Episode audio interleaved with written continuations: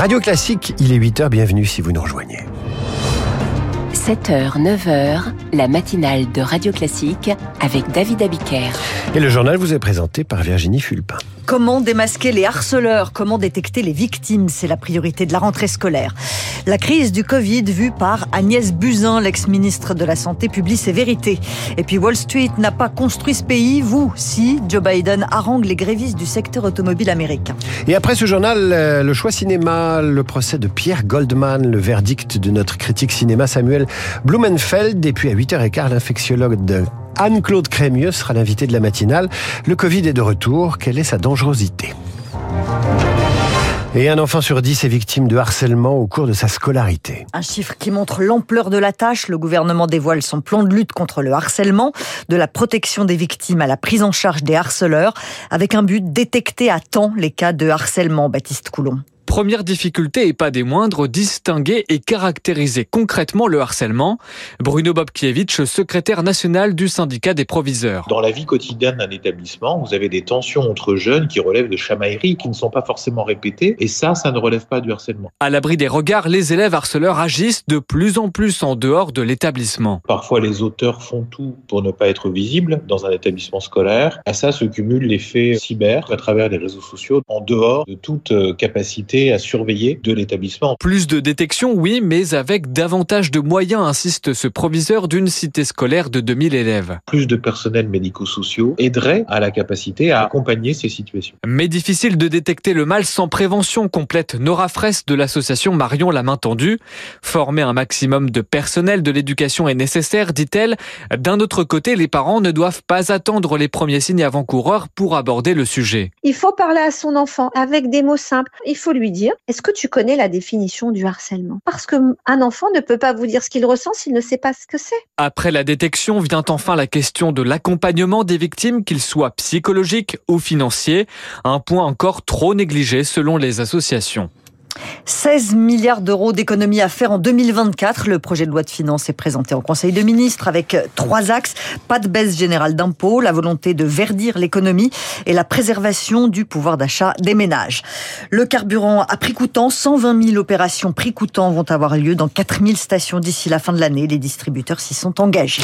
Le vaccin contre la bronchiolite connaît un grand succès. Il est sur le marché depuis une dizaine de jours et les parents des nouveau-nés se précipitent sur le Befortus. Bonne nouvelle, mais avec le revers de la médaille. Le pédiatre François Vielle-Sage se demande si on ne va pas manquer de doses avec ce succès.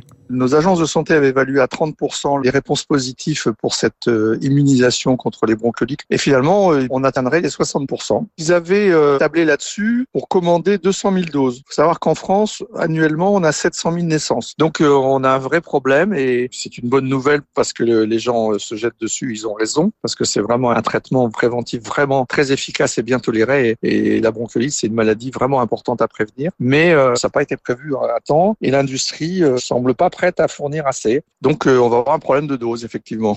Pas assez de doses, j'ai déjà entendu ça quelque part. Agnès Buzyn publie aujourd'hui ses vérités sur la crise du Covid. L'ancienne ministre de la Santé, en poste début 2020, clame dans son livre qu'elle a pris très tôt la mesure de la situation Victoire Fort.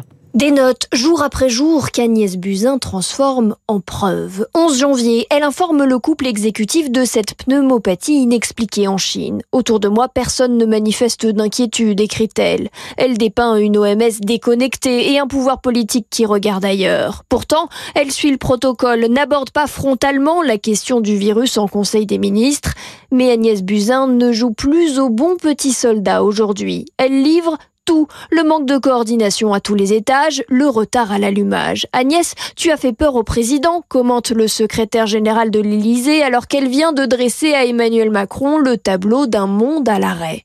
16 février, elle cède finalement aux demandes de son camp pour reprendre la course électorale pour la mairie de Paris. Elle quitte le ministère de la Santé. Je fonds en larmes, avoue-t-elle. Le confinement sera annoncé un mois plus tard. Le statut de la Corse en question, Emmanuel Macron part aujourd'hui sur l'île. Le président pourrait faire des annonces sur l'autonomie de la Corse.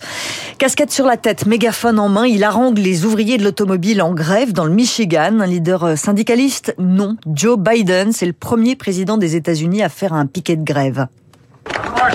J'ai participé à beaucoup de piquets de grève avec les ouvriers de l'auto quand j'étais sénateur en 1973. Mais c'est la première fois que je le fais en tant que président. Vous méritez cette augmentation et les autres avantages que vous demandez. Wall Street n'a pas construit ce pays, c'est la classe moyenne qui l'a construit. C'est un fait, donc il faut continuer. Et eh oui, je vous disais, j'ai connu des présidents euh, sur des camionnettes pour haranguer les ouvriers de la sidérurgie. C'était il y a pas si longtemps. Joe Biden l'avait déjà fait, mais en 1973, il n'était pas président. Et puis, euh, Allez, du cinéma ben et un acteur. Dernier jour de la vente aux enchères de la collection d'art de Gérard Depardieu à l'hôtel Drouot, 250 œuvres de maître. Merci Virginie, à demain et c'est l'heure euh, du choix cinéma de Samuel Blumenfeld. Bonjour Samuel. Bonjour David. Vous avez vu le procès Goldman. Euh, donc on attend un peu votre verdict. Il y a des affiches dans tout Paris. Euh, film de Cédric Kahn qui raconte le procès en appel de ce gauchiste euh, entré dans la légende politique. Oui, il faudrait quand même d'abord rappeler qui était Pierre Goldman. Donc Pierre Goldman était révolutionnaire au quartier latin dans les années 60, puis guerriero à Cuba et au Venezuela. Et puis donc, il est surtout connu pour avoir été le principal accusé dans une triste affaire de meurtre de deux pharmaciennes, boulevard Richard Lenoir à Paris, au cours d'un hold-up raté en 1969. Donc condamné à perpétuité en 74, ce fils de résistant juif communiste, né pendant la guerre, est mystérieusement assassiné en 1979 par un groupe d'extrême droite. Il y aurait dix vies Pierre Goldman, David, qui pourraient donner lieu à autant de films. Sauf que le procès Goldman, donc ce film de Cédric Kahn, choisit, on choisit judicieusement une seule. Et en l'occurrence, le procès en appel de Pierre Goldman en 1976 à Amiens.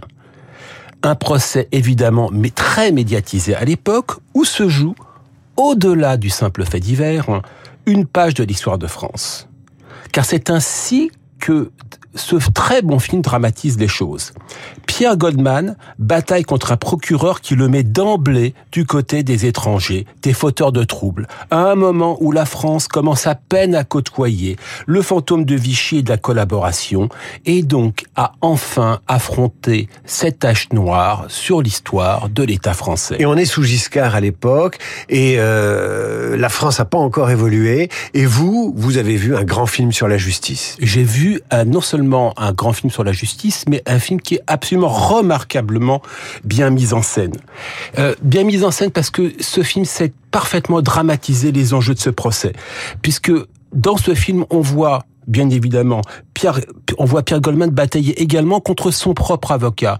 Euh, du moins, il avait deux avocats et l'un de ses avocats est le très célèbre futur garde des Sceaux, Georges Kijman. Donc, Georges Kijman, que Pierre Goldman accusait d'être un juif de cour, au service de ses ambitions personnelles, quand lui, Pierre Goldman, l'accusé, luttait en même temps que pour sa survie pour affirmer son identité. Alors rassurez-moi, c'est pas un, c'est pas une, un panégyrique du, du, du, du gauchisme, c'est pas une apologie, pardon, du gauchisme. Non, c'est exactement l'inverse.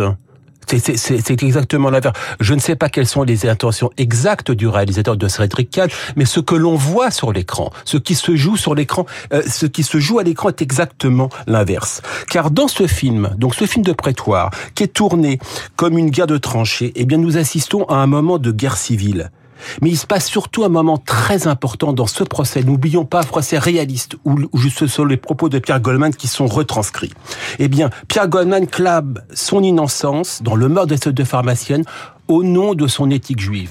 Alors... tu ne tueras point. Or, très important, David, ce qu'il exprime à l'écran et donc lors de son et donc lors de son procès, c'est il sonne le glas des, des errances de l'extrême gauche française tout au long des années 70. D'ailleurs, dirais-je, de l'extrême gauche tout court, en Occident et ailleurs. Avec qui on va voir le film, Samuel eh bien, Qui on emmène? eh bien, Qui on emmène aujourd'hui? On emmène éventuellement un camarade ou une connaissance LFI.